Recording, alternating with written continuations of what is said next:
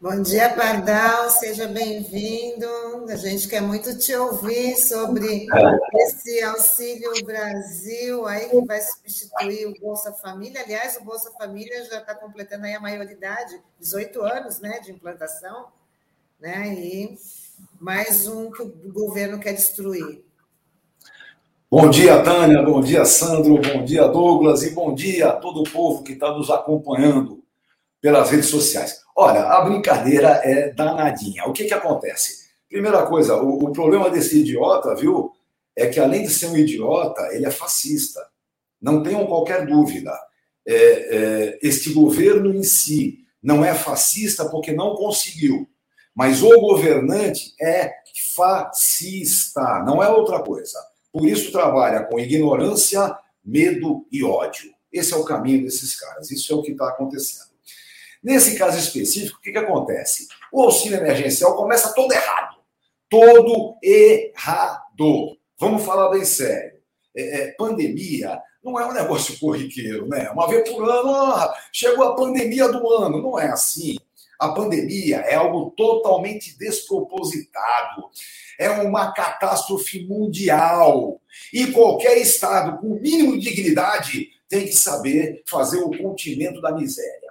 É aquela historinha, todo mundo sabe. Quando acontece uma crise dessas aí, rico só quer guardar. Os ricos vão tudo guardando dinheiro. Quem gasta de verdade é pobre. Quem gasta é quem tem que comer, vestir, pagar aluguel, essas coisinhas assim que a gente sabe muito bem como é que funciona. Então, o absurdo já começa aí. Vamos falar sério? O que tinha que ser feito é auxílio emergencial digno, minimamente 800 pau e não 600, e que tinha que ser garantido até o momento ideal da vacinação. 75%, por exemplo, sim, algo nesse sentido. Então, até o momento, vamos radicalizar, até 60 dias passado o alcance da vacinação, nós temos a garantia do pagamento do auxílio emergencial. Se fosse assim, pessoal, a economia brasileira não estava na porcaria que chegou. A economia tinha se mantido. Olha, eu tenho falado aqui toda vez que a gente conversa, são duas coisinhas básicas. Primeiro lugar, a garantia individual do pobre coitado, e que não são poucos. Somos hoje muitos brasileiros com fome, não é pouca coisa não. Em segundo lugar, é preciso garantir os pequenos comerciantes industriais. Pequeno comércio e indústria precisa de uma coisinha chamada crédito. Já ouviu falar desse tal de crédito? eles não conhecem isso muito bem. Pois bem, então as coisas são nesse sentido. O que, que eles fizeram? É, um governo indecente, um desgoverno como esse, todo mundo viu. A CPI é, é, podia até agora não dar em nada, mas só o continimento que ela conseguiu fazer e a garantia das compras de vacina já foi um grande é, avanço, tanto do Senado como, como do STF, que garantiu a realização da CPI. Então, é preciso ter muita clareza. O problema é como é que eles apostaram. Até uma coisa incrível, não é? É a, a, morte dos velhinhos chama-se agora alta celestial. Já ouviram falar? Eles apostaram na alta celestial. Vai morrer os velhinhos, o NPS, o INSS vai ficar rico porque vai pagar menos previdência. Eles só não entenderam que arrombaram a economia. E a economia arrebentada não tem seguro social que se mantenha. O problema foi esse. É, é, começa em abril de 2020 o pagamento dos 600 pau, apontando três meses de duração. Aumentou mais dois meses, depois reduziu pela metade, pagou mais quatro meses. Chegou no final do ano passado, acabou. Quatro meses de fome. E aí vem o auxílio miséria. O auxílio miséria é ridículo, 250 reais, pior, 150 para os indivíduos solitários e para as mães chefes de família, a fortuna de 375. Pelo amor de Deus, não é? Isso é outro absurdo. E além de ser a violência do valor, vem é, a não garantia. Ele tinha um tempo específico, foi é, é, houve a prorrogação mínima e agora é, é, eles não querem nem chutar pênalti. Começa essa grande discussão. Vou matar efetivamente o que está acontecendo. Quando a gente fala do nome, o que, que ele é? Auxílio emergencial, auxílio miséria, é, Bolsa Família, Bolsa Brasil, Bolsa Reeleição. Ah, tem ainda o auxílio diesel, vocês viram? O auxílio diesel de 400 pau para 750 mil caminhoneiros. Essas coisinhas todas, se efetivamente. A volta do Vale Gás. Bom, a volta do Vale Gás. Na verdade, eles já acabaram de arrombar no gás, não sobrou coisa nenhuma para ninguém. O problema efetivo é que essas garantias tinham que ser até o retorno ao mínimo de normalidade. Isso é que é o problema. Agora, qual é o grande diferencial? Quando eu falo auxílio piripipi, eu estou falando de algo fora de qualquer realidade que se tenha conhecimento. Eu estou falando da pandemia. Quando me vem o palhaço inventar a tal da Bolsa Patriótica, que ele está inventando, sabe que patriotismo é um negócio complicado, né? É o, o maior refúgio dos canalhas e covardes é a ideia do patriotismo. Então, eles com essa bolsinha estilo patriótica, e aí o que acontece?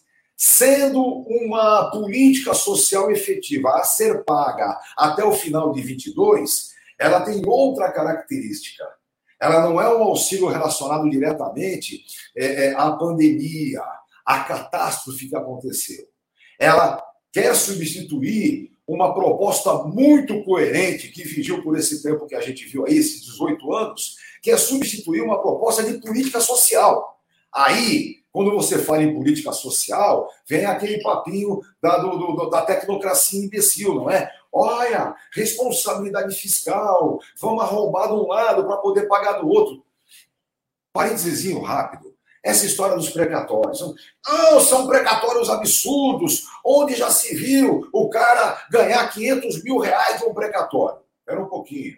Eles estão esquecendo que se esse precatório é de caráter alimentar, ou seja, foi uma ação contra o INSS, uma aposentadoria que não foi paga, levou 12 anos para completar 500 mil reais. São 12 anos que o trabalhador trabalhou onde não devia, foi arrebentado como não devia, não recebeu o que tinha que receber e agora tem o valor a receber de uma vez só. Evidentemente, pessoal, se o INSS tivesse pago em dia, esse dinheiro tinha ido, não é? Ou seja, não é um dinheiro que está sendo tirado é, é, de lugar nenhum. Ele vem do lugar certo. Aquilo que tinha que ser pago e não foi, ganhou na justiça e tem o pagamento agora. Ó, demora pacas o processo todo. O precatório, o tal do ofício precatório, para você receber no ano seguinte, ele tem que ter sido fechado até o primeiro semestre desse ano. Então, sabe, as coisas não são assim. O que está acontecendo é que esse tipo de, de PEC, de continimento dos precatórios, ou de qualquer coisa nesse sentido, simplesmente tira qualquer crédito que o Brasil possa ter. Entendam, um país que não paga as suas dívidas, especialmente de caráter alimentar, salário de servidor que não foi pago, aposentadoria, pensão por morte que não foi pago, quem é, é, se recusa a pagar esse tipo de coisa não merece crédito em lugar nenhum.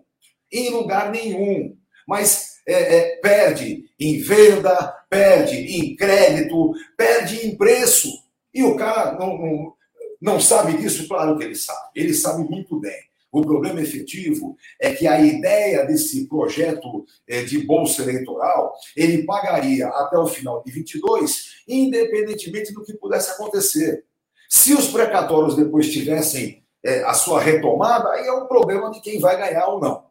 Vejam, o que está acontecendo? Simplesmente a tentativa de golpe é, violento em 7 de setembro não deu certo. É por isso que agora ele resolveu avacalhar de vez a questão eleitoral. Então, não podemos cair nesse tipo de golpe. Para nós, pouco importa o nome que dê. Para nós, o que importa de verdade é um valor digno que possa sustentar as famílias que estão morrendo de fome por um período digno que tenha relação direta com a pandemia. É isso que nós temos que lutar. E é já implantação imediata. Não podemos permitir que essa tecnocracia fique fazendo tricôzinho de tetos e limites naquilo que não pode ser. Não tem limite da fome. É isso que esses caras têm que entender. A fome não tem teto, não tem limite, não tem nada disso.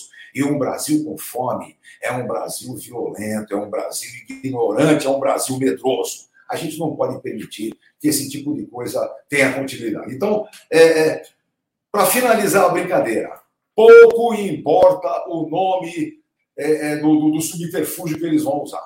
O que importa para a gente é que até o final desse mês de outubro se consiga grandes mobilizações para que em novembro não tenha gente pensando o que é que vai comer amanhã, porque a porcaria do auxílio miséria terminou.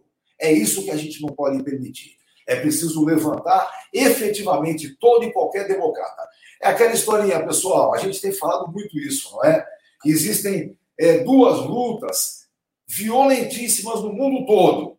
A luta contra o coronavírus, a luta contra a pandemia e a luta contra o fascismo. Que não está tentando só no nosso Brasil, não. O fascismo está buscando a sua relação no mundo todo. Não é tão simples a coisa. Então, é preciso combater verdadeiramente o que está acontecendo. E, para esse momento, o Brasil precisa é, de uma garantia efetiva de um pagamento mínimo para todos aqueles que estão precisando. Assistência social é uma obrigação do Estado. E aquela velha historinha, né? A obrigação não é no campo individual. Ah, é aquele coitadinho que está passando fome, eu tenho isso. Não, não, não, não, não. A obrigação é muito maior.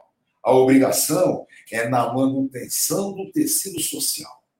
A obrigação é que eu não tenha mais gente passando fome na minha porta.